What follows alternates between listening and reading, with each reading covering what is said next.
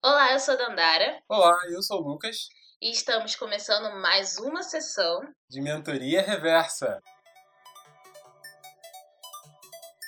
Bom, gente, a gente está aqui mais uma vez falando em tempos de coronavírus. E nesse episódio, a gente vai ter muitos convidados. São jovens que estão desenvolvendo iniciativas exemplares e que a gente quer dar uma certa atenção e quer divulgar nesse episódio pessoas que estão com trabalho direcionado para ajudar quem mais está precisando na, na, pandemia. Pessoas, é, pessoas pobres, pequenos empreendedores, é, familiares, aqueles trabalhadores autônomos ao seu redor. E a gente quer utilizar esse episódio como um espaço para compartilhar esses trabalhos que consideramos exemplares. Então, pessoal, antes da gente começar e ir diretamente para os nossos convidados, que são ilustres, eu só queria comentar aqui algo que eu acho muito importante da gente lembrar nesse momento, principalmente nesse momento, que tem sido muito falado nesse período da pandemia e tudo mais sobre o que as pessoas estão fazendo, o que elas deveriam estar tá fazendo nesse período de pandemia. Isso foi algo que a gente até trouxe no episódio 4 com a convidada Natália Braga, quando ela tinha comentado essa questão da pressão de produtividade na pandemia, os tantos cursos que você deveria estar tá fazendo, tanto de coisas, enfim. E a gente quer que, que você saiba que nessa sessão aqui a gente só tem realmente o intuito de compartilhar essas boas ideias, informações, iniciativas de pessoas pessoas que estão conseguindo disponibilizar uma parte do tempo delas para ajudar outras. E não é para que ninguém se sinta pressionado e que queira se comparar com o que outras pessoas estão fazendo, porque você, ouvinte, sabe do seu tempo e sabe o que é melhor para se fazer com ele. Então, se você ouvir esse episódio, ele simplesmente só tornar o seu dia melhor pelos esses exemplos fantásticos que a gente tem aqui, já é o nosso objetivo. E se você ouvir e quiser buscar por mais informações sobre eles, curtir, compartilhar e, e, seguir esse tipo de conteúdo, a gente vai ficar muito feliz com isso também. E se isso simplesmente te inspirar e de repente isso te fazer produzir alguma coisa, como diria minha avó, supimpa. Enfim, a gente só quer que você não se sinta pressionado, isso desperte algum sentimento que vá ser ruim para você futuramente. Então, é isso, podemos começar.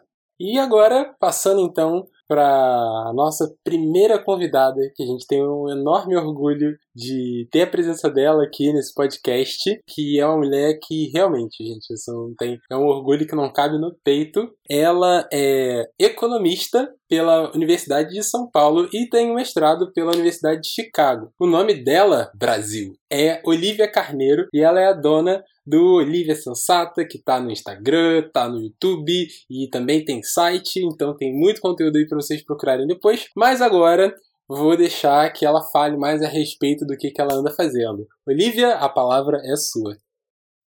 Oi, então, é, vou contar um pouco para vocês do meu trabalho, né? Eu, quando começou a pandemia, bem no comecinho mesmo, quando liberavam as informações da quantidade de casos, de como que estava acontecendo a crise lá na Itália, na Espanha, tal, é, todo mundo estava muito assustado, eu também, só que as informações estavam muito difusas, né? A gente estava no começo, ninguém sabia direito o que estava acontecendo. E aí eu comecei a analisar para mim mesma. Comecei a baixar os dados e dar uma olhada, analisada no que estava acontecendo.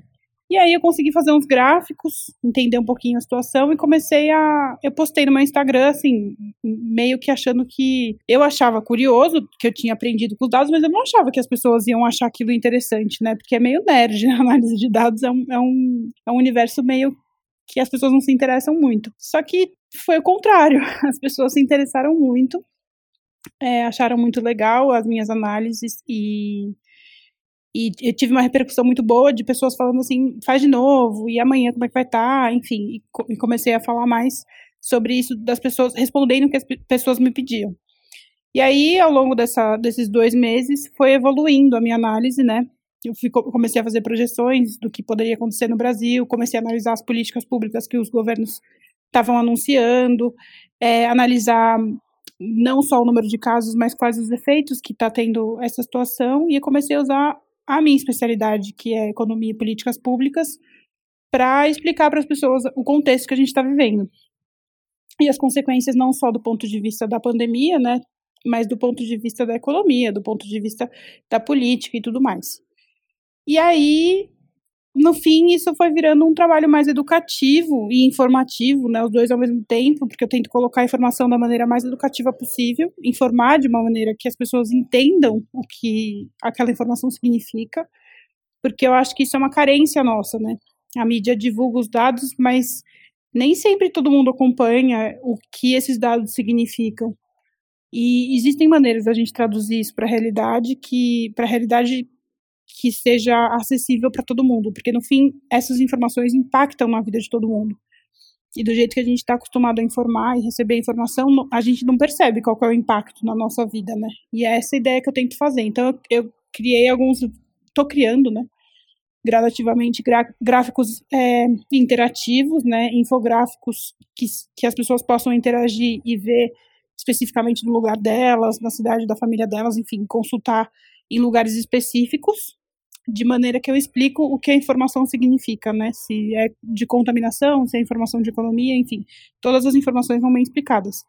Paralelamente a isso, eu comecei a fazer um curso, que na verdade está virando mais um programa semanal, tipo um, uma revista em forma de vídeo, um boletim semanal, que eu explico os acontecimentos da semana é, de uma maneira técnica, né? O que, que significa cada acontecimento, sei lá, se o Moro saiu do ministério, o que, que isso significa, por que, que ele saiu, qual o impacto, é, qual a teoria econômica que, que entende, como que a gente pode entender essa situação por, por uma teoria econômica. Eu uso muito a teoria dos jogos para explicar principalmente situações políticas. E, bom, é basicamente isso, assim, é, no, nesse, nesse programa que eu faço semanalmente, né? Esse programa já é um, um serviço pago que eu estou fazendo, né? As pessoas pagam para assistir, mas eu acho muito bom, quer dizer, a repercussão que eu estou tendo é muito boa, porque eu de fato estou conseguindo ajudar as, as pessoas a entenderem o noticiário numa perspectiva melhor. Eu descobri um novo talento meu durante a pandemia, que é explicar as coisas para as pessoas, né? Eu tenho um, um, tom professoral que eu não sabia que eu tinha e descobri uma maneira de usar o meu conhecimento de uma forma útil, né? Que, que seja útil para as pessoas, compartilhar meu conhecimento de maneira que as pessoas vejam utilidade nele como uma ferramenta para a gente entender o mundo e tomar decisões é, baseadas em fatos, não só em opiniões, achismos e paixões políticas, né? Basicamente é isso. Obrigada pela oportunidade de falar aqui com vocês. Um beijão. Bom, eu achei essa iniciativa da Olivia, bem como ela falou, muito educativa, porque às vezes a gente só vê as coisas pela mídia, mas às vezes não entende meio o que está acontecendo na nossa comunidade, como essa pandemia está afetando as diferentes classes sociais. Então, para a gente ficar mais informado e entender as coisas bem profundamente, eu achei esse, o trabalho da Olivia incrível. Parabéns! E agora, passando aí pro, nosso segundo destaque aqui desse podcast, nós temos agora um projeto com um foco voltado para essas famílias mais, mais pobres, com um projeto que foi feito aí pensando nessas pessoas que acabaram perdendo alguma fonte de renda num período como esse do coronavírus. E não foram poucas pessoas, foram muitas pessoas. E a partir disso é, surgiu né, a ideia de fazer um projeto que se tornou a Vaquinha Chocorona. E para poder falar sobre esse projeto dessa vaquinha, eu trouxe aqui a convidada Jéssica Rolander, que é uma colega minha, formada de, em publicidade e propaganda pela PUC, e atualmente ela trabalha na área de educação, e ela se juntou com algumas colegas, a Isabel, Isabel Firmo, a Maria Eduarda Migliora e a Luísa Schroeder, para poder fazer essa vaquinha, ajudar algumas pessoas e agora ela vai poder falar um pouco mais sobre isso para vocês. Oi, Lucas. É, primeiro queria agradecer por vocês quererem ouvir um pouco mais da história da vaquinha Chocorona. E então vou contar para vocês como é que foi o processo, o que, que levou a gente a criar essa iniciativa e quais foram os resultados. Então, a vaquinha ela começou com uma iniciativa muito simples é, de uma amiga minha do trabalho, a Isabel, e a amiga dela, que é a Maria Eduarda. Elas juntas tinham uma mesma manicure e decidiram fazer um pagamento, né, um, um valor, uma doação para essas manicure, para essa mesma manicure, para ajudar ela durante a Covid. Elas lembraram que toda semana faziam a unha, que iam ficar sem fazer a unha com ela, fizeram ali o cálculo de mais ou menos quanto que elas iam gastar com a manicure no mês e adiantaram ali, fizeram uma doação de 400 reais para ela para que ela pudesse ficar em casa naquele um mês. Naquela época a gente achou que a quarentena não passaria disso. Então, muito, né, de forma muito otimista, elas juntaram ali os 400 reais, pensando que ali as meninas, a menina poderia ficar um mês inteiro em casa tranquila. E a gente viu essa iniciativa, ela contou pra gente no trabalho, e na hora eu falei, cara, vamos, vamos aumentar isso aí, vamos fazer uma, uma campanha, criar uma vaquinha e arrecadar para mais pessoas, né? Porque se elas conseguiram juntas ajudar uma pessoa, né, como é que se a gente tornasse isso comunitário, o que, que a gente poderia conseguir?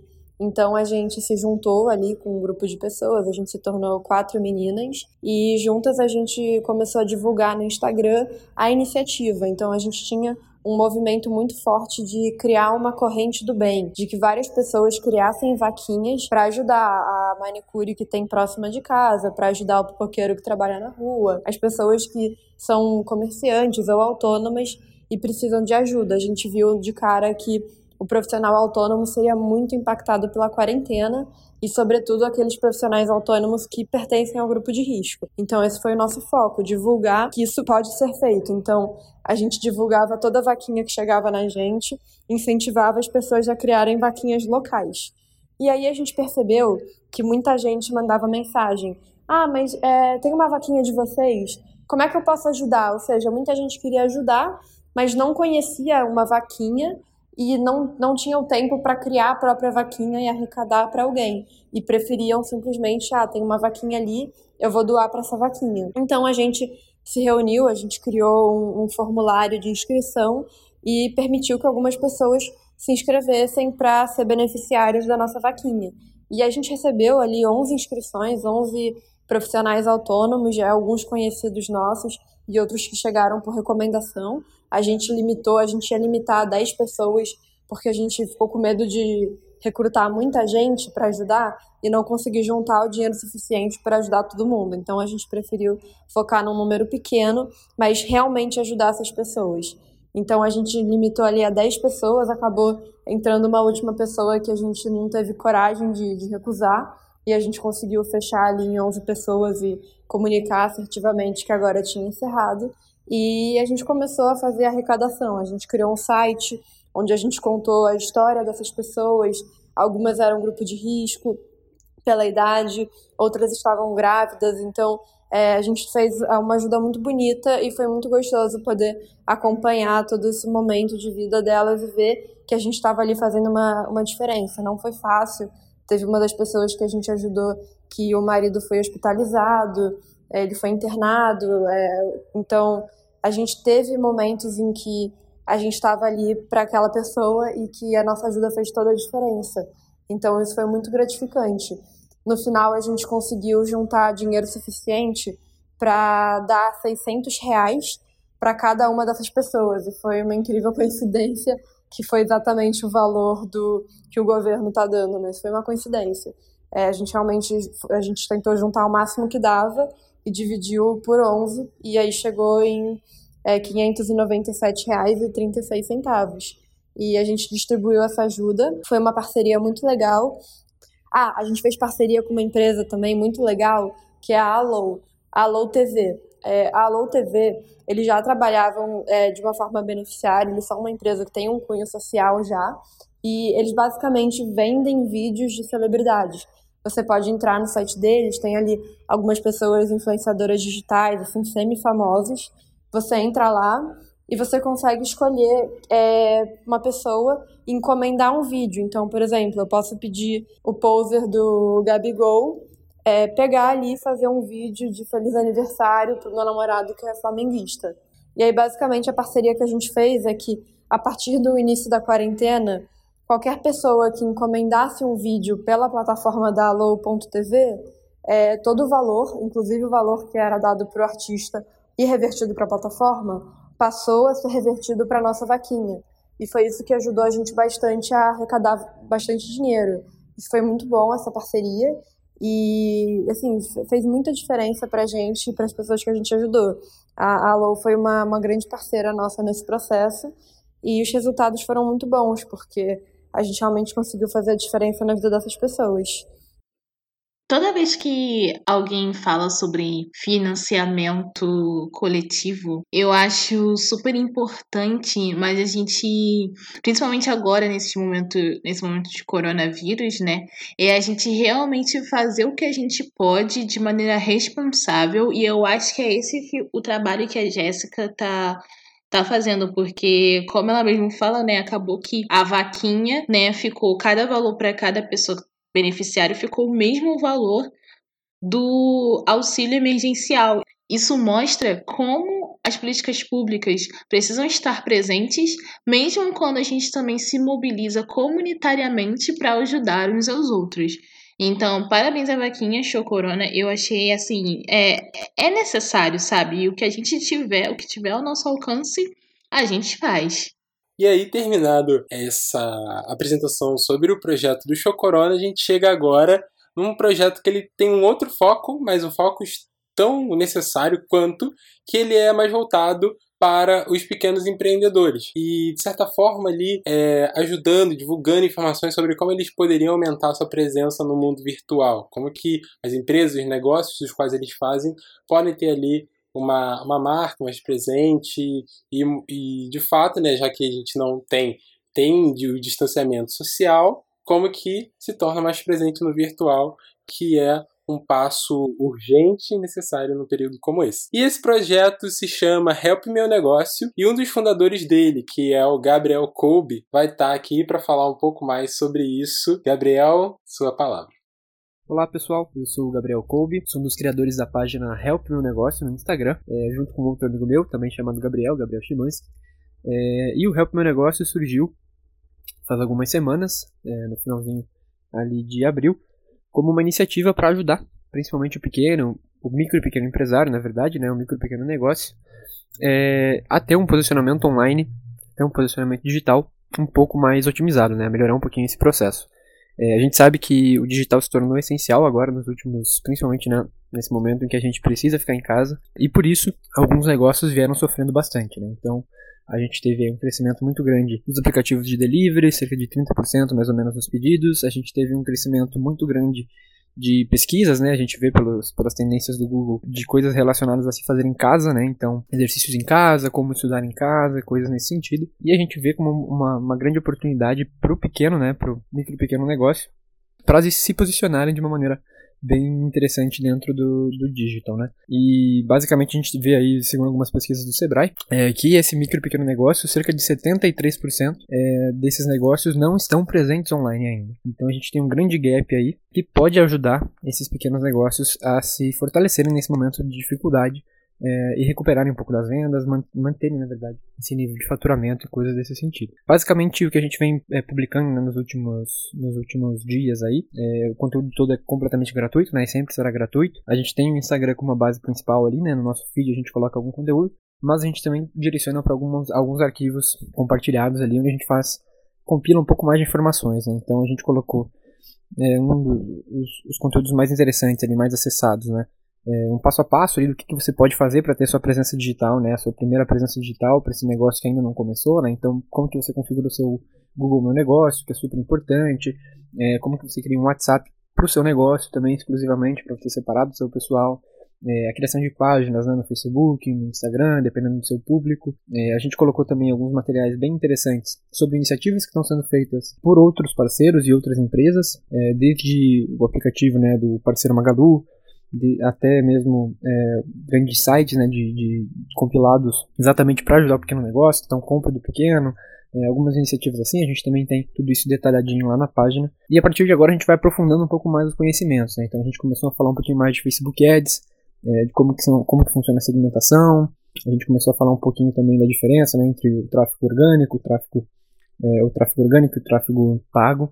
É, e agora a gente vai avançando um pouquinho mais nos sistemas. Mas a ideia realmente é essa, é ajudar o pequeno negócio, ao, pequeno empreendedor, ao pequeno empreendedor, é, a se posicionarem realmente de maneira digital e conseguirem aí recuperarem um pouco das vendas e manterem aí o número, seu quadro de funcionários, manterem a sua, a sua receita nesse momento de dificuldade. Então contem com a gente por lá.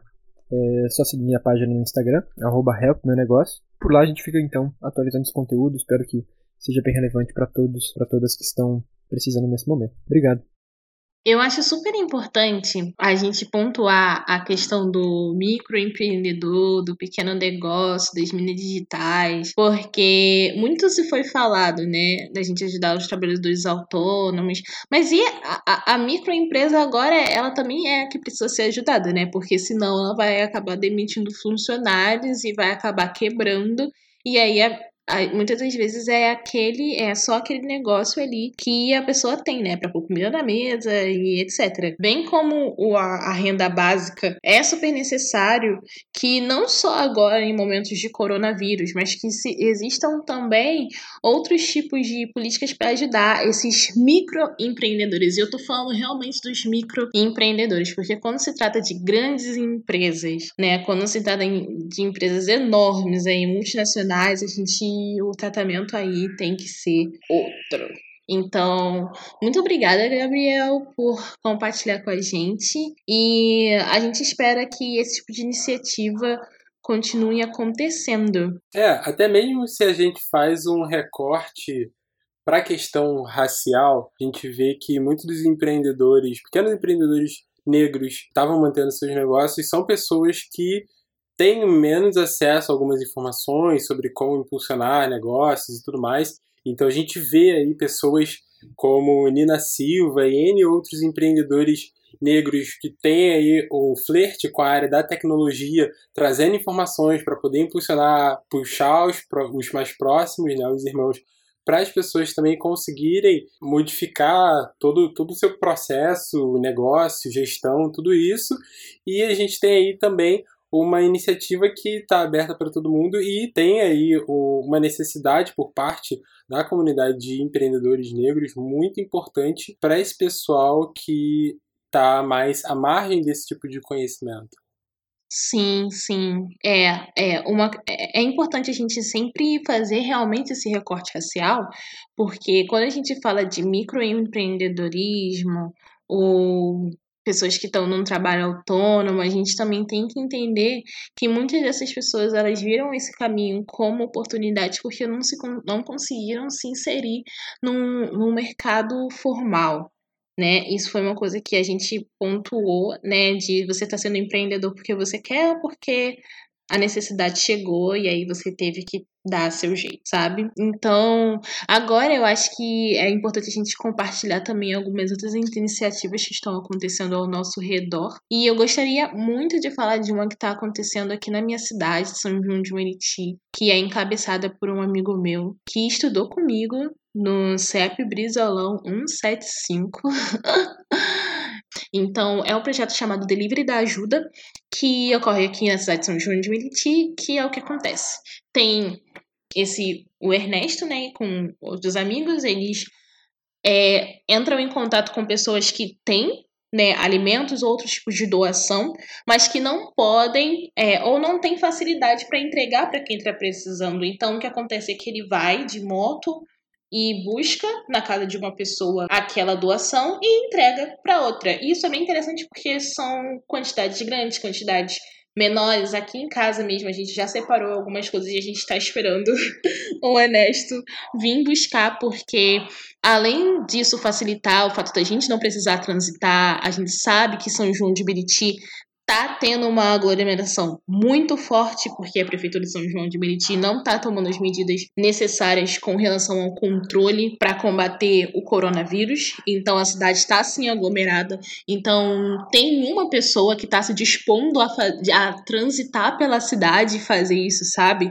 Então, é um trabalho lindíssimo e eu vou, a gente vai deixar lá tudo nas nossas, nas nossas redes, como vocês podem contatar e ajudar a galera que mora aqui na cidade de São João ou nos arredores da Baixada.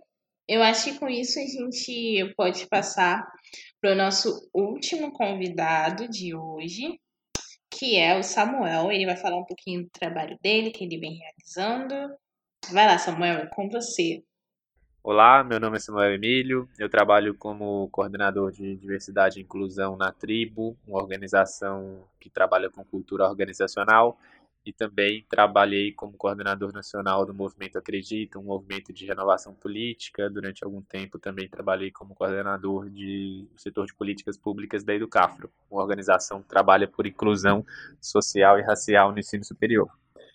É, a gente tem, nesse período de coronavírus, trabalhado com populações periféricas, especialmente com população negra, oferecendo serviços e produtos que vão desde é, cestas básicas, quentinhas, até mesmo medição de temperaturas é, das famílias, das pessoas, para que elas, é, para identificar se elas estão com algum sintoma de coronavírus. É, esse, nesse processo a gente tem aprendido muito, tanto sobre como funciona o sistema político brasileiro no momento em que ele precisava mais ajudar as pessoas. É, a gente tem exemplos aqui em São Paulo de políticos que estão aproveit se aproveitando do momento para conseguir já vincular votos para as eleições de 2020. Então a gente encontrou políticos que só estão distribuindo cestas básicas para as famílias que já se comprometeram em apoiar eles nessas eleições, o que é absolutamente inadmissível, ilegal e imoral.